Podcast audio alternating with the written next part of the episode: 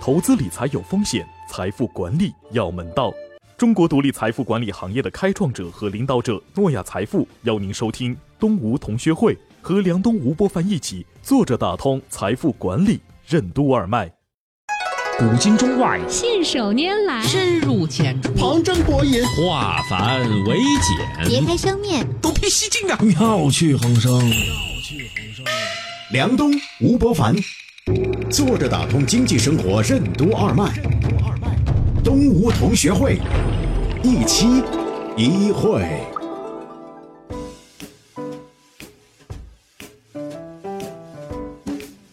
坐着打通经济生活任督二脉，大家好，欢迎收听东吴同学会，我是梁东，对面是老吴吴伯凡，大家好。哎，这个前两天我看一篇东西讲挺好的，说最后一批九零后已经上大学了。九九年出生的人，对呀今年上大学了。对呀这几天，对呀、前几天，这就意味着从此以后，那些真正的所谓的新生代，也就是高三以前的那帮小朋友，就是我们想象当中玩 QQ 的人啊，或者是在美国玩那个月后祭坟呢、Snapchat 的这一群人呢，就更小更小的年轻人，零零后已经看不起九零后了。嗯，你理解这意思吗？就九零后一上大学，一个人一上大学之后啊，跟高中生啊就差别很大。也就是意味着，就从明年开始，大学生都是零零后了。对呀、当然也有个别现象不是这样哈，就不当然了，你现在没有限制的，你五零后也可以上大学的，现在国家没限制，你你可以参加高考了。有一个老同志七十多岁一直参加高考，现在不要说参加高考，我没信心了。我前两天辅导我儿子二年级的英语作业，我都没信心了，还上高考，想起来都觉得可怕。想到他五年级的时候，他的英文作业我是完全无法辅导的。啊，好，说回来，说回来，在那篇文章里面呢，就采访一些高中生嘛，说你怎么看呢？他说那些九零后的老头老太太。那高中生和初中生说，九零后的老头老太太、叔叔阿姨、大叔大婶儿，他们都这么说的。嗯，所以呢，就是好像这个代沟啊，在这个年轻人当中也是很大的。嗯，不过反过来又想一件事情，嗯，你知道吗？我们也曾经做过九零后，这个意思就是说九零后打引号哈，就我们也年轻过嘛。我小的时候，马上就到二零一九年，一九一九年是五四运动，五四运动当中的主将，嗯基本上是那个时代的九零后。嗯，比如说毛主席，一八九三年出生的，请一九一九减一八九三是多少？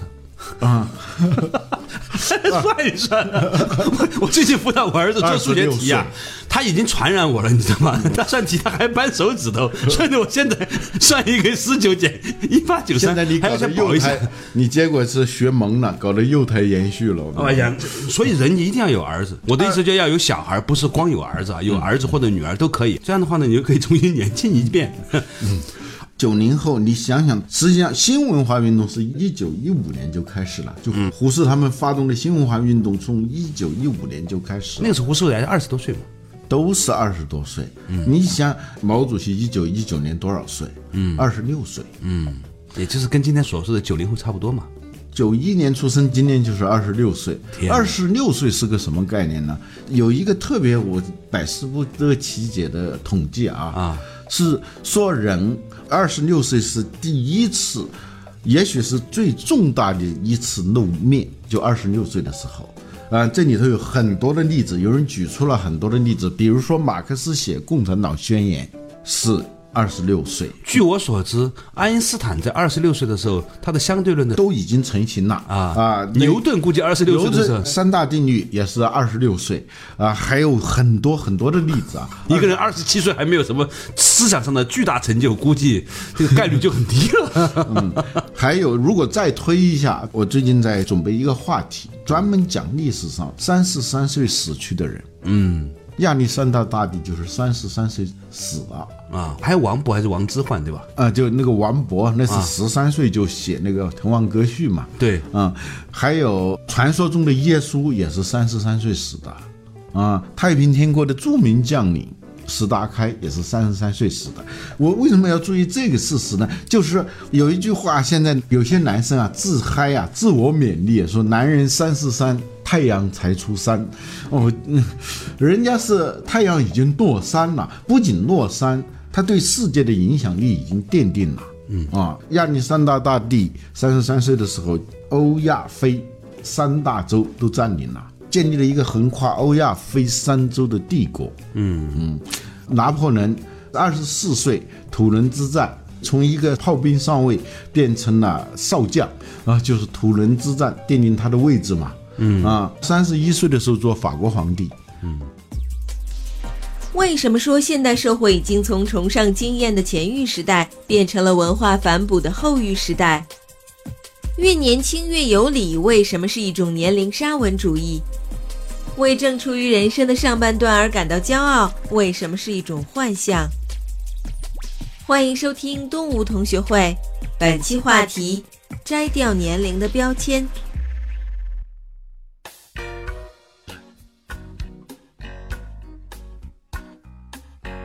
所以我们不要说几零后，几零后，其实用年龄更好说话。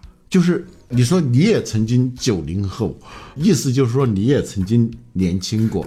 我在二十几岁的时候，我是个七零后哈。我在二十几岁的时候，我觉得简直没有办法跟六零后交流的。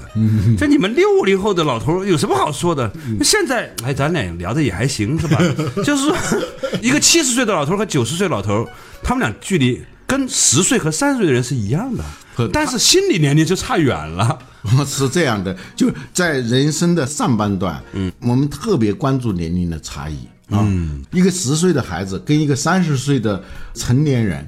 完全说不到一块儿去嘛。嗯，一个九十岁的老头跟一个七十岁的老头，你觉得差别有多大呢？没有差别，几乎没有差别。后半段它是没有差别的。我小的时候当我们在人生的上半段为自己的年轻而骄傲的时候，你还是要想一想，你到下半段的时候，这种骄傲是很虚幻的。关键是你在这个年龄你干了些什么事儿。啊，这王朔说的，谁没年轻过？有什么了不起的？谁没年轻过？你老过吗？嗯，这话我说呢，就显得比较有力量；你说呢，就显得有点奇怪，你知道吧？啊，但是呢，的的确确，我们发现呢，现在在网上呀，有很多的更小更小的年轻人，零零后对九零后进行嘲讽，九零后对八零后嘲讽，但是呢，八零后已经慢慢开始理解七零后了啊，七零后跟六零后就基本上是一条战线了。他我看过一个几年前网上有一个小学生写的日记，他说我现在特别烦那些零五前的那些人，特别的乏味、幼稚幼稚、保守。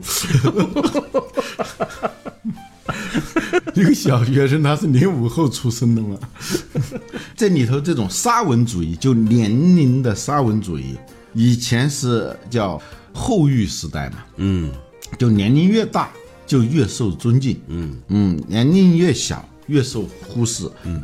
现在社会已经早就从后育时代变成前育时代了，谁年轻谁就有本钱，嗯，但这个本钱先不说这个折现值到底多少，而这个本钱在你的整个的资产总量当中到底占多大的份额，以后这个本钱到底能做多大的事儿，还真不一定。对了啊，老吴，我跟你聊了半天之后，我突然想起来，我们今天的主题是讲另外一件事情，是讲。说最近啊，我听了首歌，就你推荐我听那首歌啊，叫《从前》，从前时。叫从前慢，啊，对，木心写的那首歌哈，就刘欢不是他们也都非常喜欢这首歌嘛，嗯，就我们刚才谈的是年龄与年龄之间啊那种代沟，嗯，冲突很大。啊，就互相瞧不起啊！零五后瞧不起零五前的啊，零零后瞧不起九零后的，嗯，九零后绝对瞧不起八零后的，那我们都属于是统统被瞧不起的啊，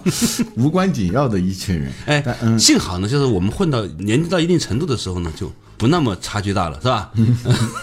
这你很难忽略五零后，对吧？你心里面你是发自内心的不会觉得说五零后太老吗，对吧？嗯嗯嗯，那说明你已经混成六零后了，就你的心智模式已经跟他们进入高原平台期了。嗯嗯嗯。但是呢，最近这首歌啊啊，木心写的这首歌，这它是一个很值得玩味的一个现象啊。对对，木心是什么人？小朋友肯定是不知道的。嗯，很多中年朋友都不知道。嗯，他是一九二七年出生的，是一个画家。嗯，这些年呢，近十年来，开始走进公众的视野啊。以前呢，真的是知道的人极少，是因为他的一些学生不断的在推他的作品，让大家意识到他的作品的分量。嗯啊，他首先是画家，嗯，其次呢是文学家、诗人。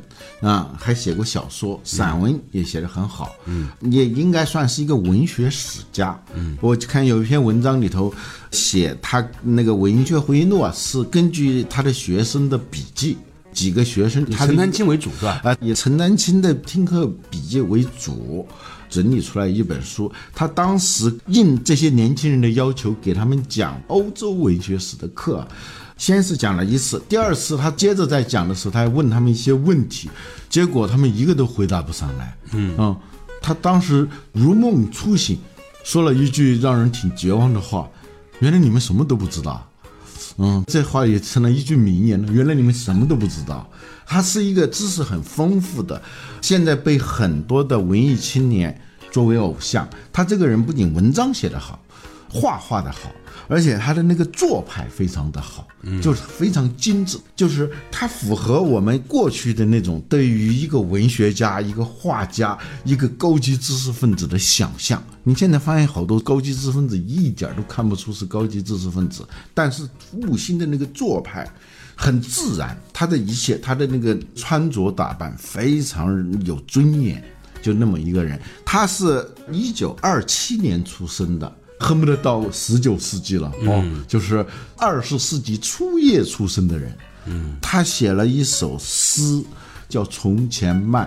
写了以后，长期无人关注。后来是木心渐渐的有人知道以后，有些人就读到了这首诗。我也是在四五年前吧读到他这首诗的，呃，读了也就读了。前几天别人告诉我说，有一首歌叫《从前慢》，最近火得不得了。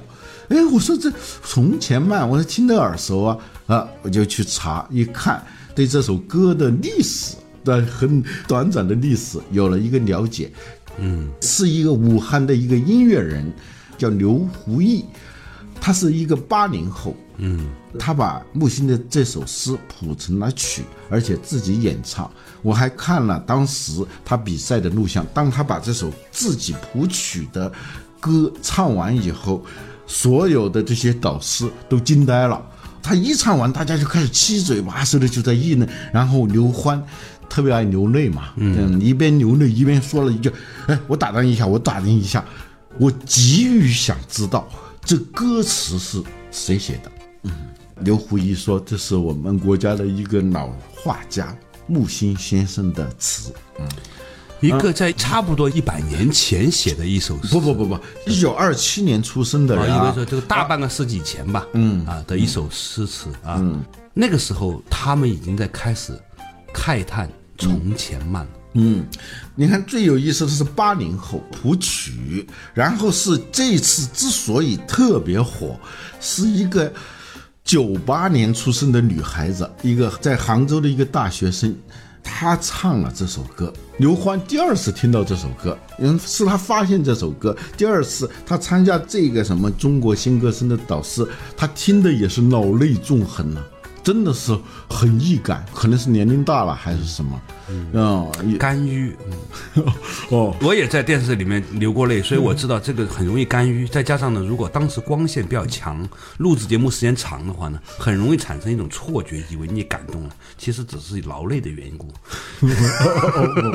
我觉得刘欢是真感动了，可能是真感动，但是呢，也许他在别的地方就没有那么感动。关键不在于这些导师感动啊，这些导师所有。的听的人就是很年轻的，都觉得这首歌唱的真好听啊！这首歌呢，是一个很久很久以前写成的一首诗啊。就关键是年龄，是一个二零后写的诗，一个八零后谱的曲，一个九八年接近零零了零零前零零前的一个女孩子唱了这首歌，结果大火。我觉得这里头对我们的观念有个反证。这个时间跨度这么大，年龄跨度这么大，这个作曲的人能够有感受啊，他才能做好曲啊。这个九八年出生的女孩，她居然能够唱到非常好，嗯，刚才老吴提到这个话题呢，跟我们之前提到这个年龄时间差之间呢，有一种隐含的关系。一方面呢，我们觉得呢，时间变化的真快，三五年就是一个代沟冲突了。另一方面呢，我们又看到三五十年、五六十年，有一些东西又贯穿下来了。而关键是那一些曾经在那个年代就引发人们共鸣的一些内心的情感的东西，到今天仍然会有某种的超越年龄，超越年代，超越时空的影响力和共鸣力啊！这件事情背后本身就说明，一方面时间在变化，另外一方面时间在流转，既是在往前延续，又在不停的回到刚开始的某种状态上。它是螺旋式上升呢，还是轮回呢？啊，这是不得而知的。稍事休息，马上继续回来。坐着打通经济生活任督二脉，东吴同学会。一九二七年出生的木心写的诗《从前慢》，为什么能超越年龄和时代，引发广泛的共鸣？在精致和经典面前，所谓的代际差异，为什么就会变成伪命题？现代人为什么尤其需要一种洞穴状态？欢迎继续收听东吴同学会，本期话题：摘掉年龄的标签。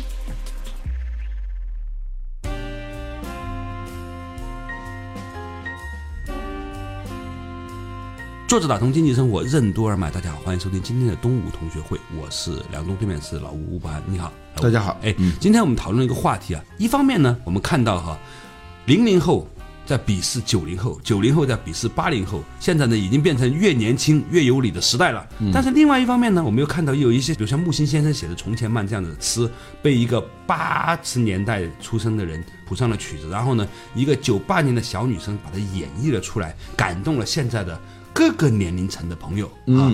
呃，因为还很多很年轻人也喜欢听这首歌哈。嗯，那这件事情呢，其实从时间的这个冲突上里面，我们就看到一些很有趣的现象。一方面有时间的冲突，一方面呢又有一些东西是可以穿越时空，造成长时间的共鸣的。嗯，从这个事情上，我最大的感受就是，被我们过度强调的那个年龄差异、时代差异，可能包含着某种幻想。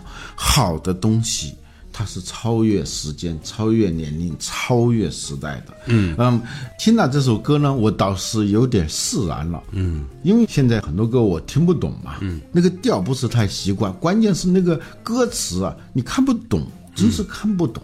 嗯但是居然是木心先生写的这么一个很老派的一首诗，被八零后谱成曲，被九零后唱出来，而且感动所有的人。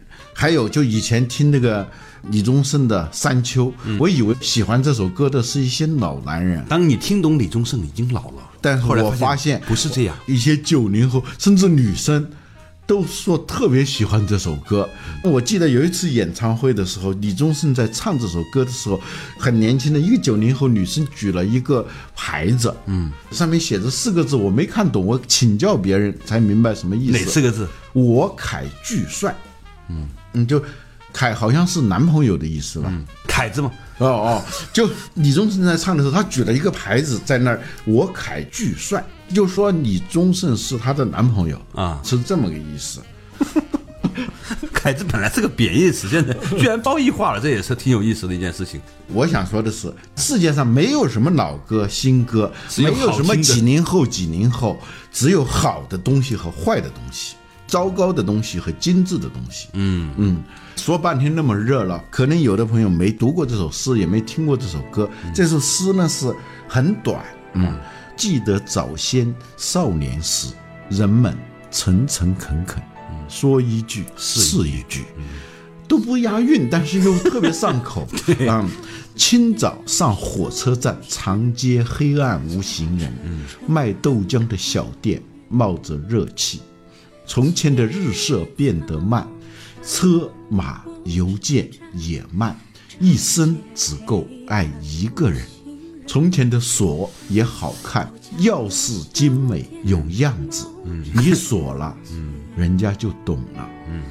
从前的日色变得慢，车马邮件都慢，一生只够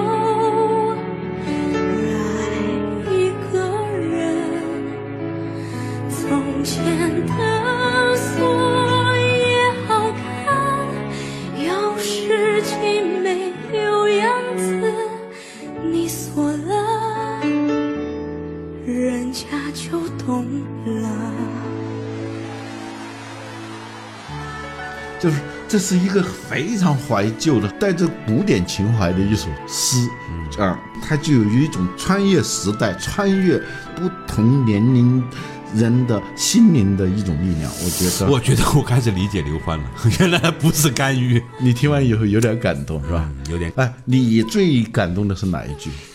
就是说一句是一句。哇，我测试过，不同的人觉得最精彩的，就最打动自己的，都是不一样的。你是说一句是一句，你呢？你是那从前的锁比较好看是吧？不不，我第一次读这首诗的时候，我就被那句话打动，哪句话？就是从前的锁也好看，钥匙精美有样子。这后面那一句啊，你锁了，人家就懂了。嗯啊，还有的人，一些比较年轻的人，对那一句邮件比较慢是吧？车马邮件都慢，对 一生只够爱一个人啊！很多人是对这句话特别有感。啊，这首诗倒的确好哈，它也基本上是一个每个人内心最柔软的地方的一个测试器啊。你对什么东西敏感，你就会对什么有感觉。嗯啊，这把锁，我就说这个锁，哦，你锁了，人家就懂啊。锁不是那你开了，人家就懂了。现在是这把锁你开了，人家就懂了。今晚上把门没有锁啊。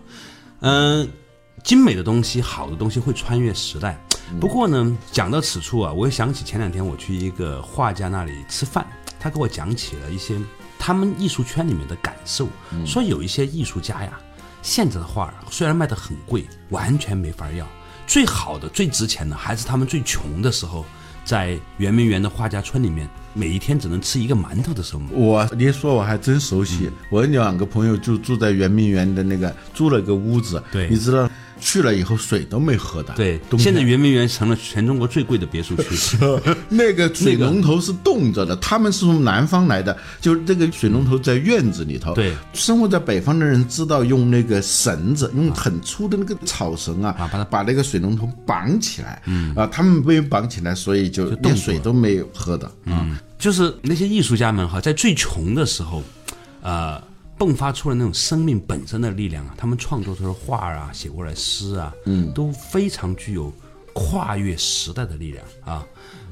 今天呢，他们有钱了，他们成为了资本家，他们透过反抗资本主义，终于成为了资本家以后，啊，就再也不能够创作出那样的作品了。所以穷文富武啊，还真是有道理。嗯啊，没钱呢，你没法练武术，饭都吃不饱。但是呢，你不够穷呢，你也没有办法写文章，因为你内心的压抑和苦痛还不够足够的浓度。嗯嗯人只有被逼迫到一个没法选择的场景当中，你才会触发一种心理能量。嗯，这种能量在这种丰饶的状态下，嗯，就散了。就是用弗洛伊德的话说，里比多。就不知不觉地消耗在那些没有意义的事情上，就像你刷微信、看朋友圈，一刷两个小时，你试试过后想来，根本不知道看了些什么。嗯，但是如果逼迫你在飞机上两个小时，嗯，啥都不能干的时候，那两个小时看一本书，那种洞穴的状态，在那种洞穴的时间里头，你的心智，你好像还是你。但是你已经不是你了，在那个洞穴的状态里头，嗯。嗯，所以人的能量它是需要场来唤醒的，嗯嗯，所以我是特别不建议我们的动物相对论变成一个视频的，起码这个节目不行，因为呢，很多人其实在车里面和在耳机里面，在一个相对封闭的情况下和我们聊天，嗯，用他们的心里的声音和我们聊天，嗯啊，那种状况呢，它可以。有些时候还慢慢的听得进去一两句话。当你在大屏幕、在电视、在 iPad 在很喧闹的时候，这边玩的游戏，那边在看着一个视频的时候，其实那种状态是完全不一样的。哪怕是同一个人，他都是不一样的。那么这个交流的程度啊，这个灵魂渗透率也不太一样啊。今天呢讲到这个话题呢，从代际之间的差异讲到了随慢慢变老之后呢，代际会变得越来越小，再讲到。后来发现，其实所谓的代际差异可能是个伪命题，那是针对那一些不太好的东西、比较粗糙的东西而言，快消品而言，代际差异是有的。对于那些精致的、经典的东西，所谓的代际其实没有那么明显。好东西一直都会流传，好火锅自己会说话。好了，感谢大家收听今天的东吴同学会，我们下一期一期一会。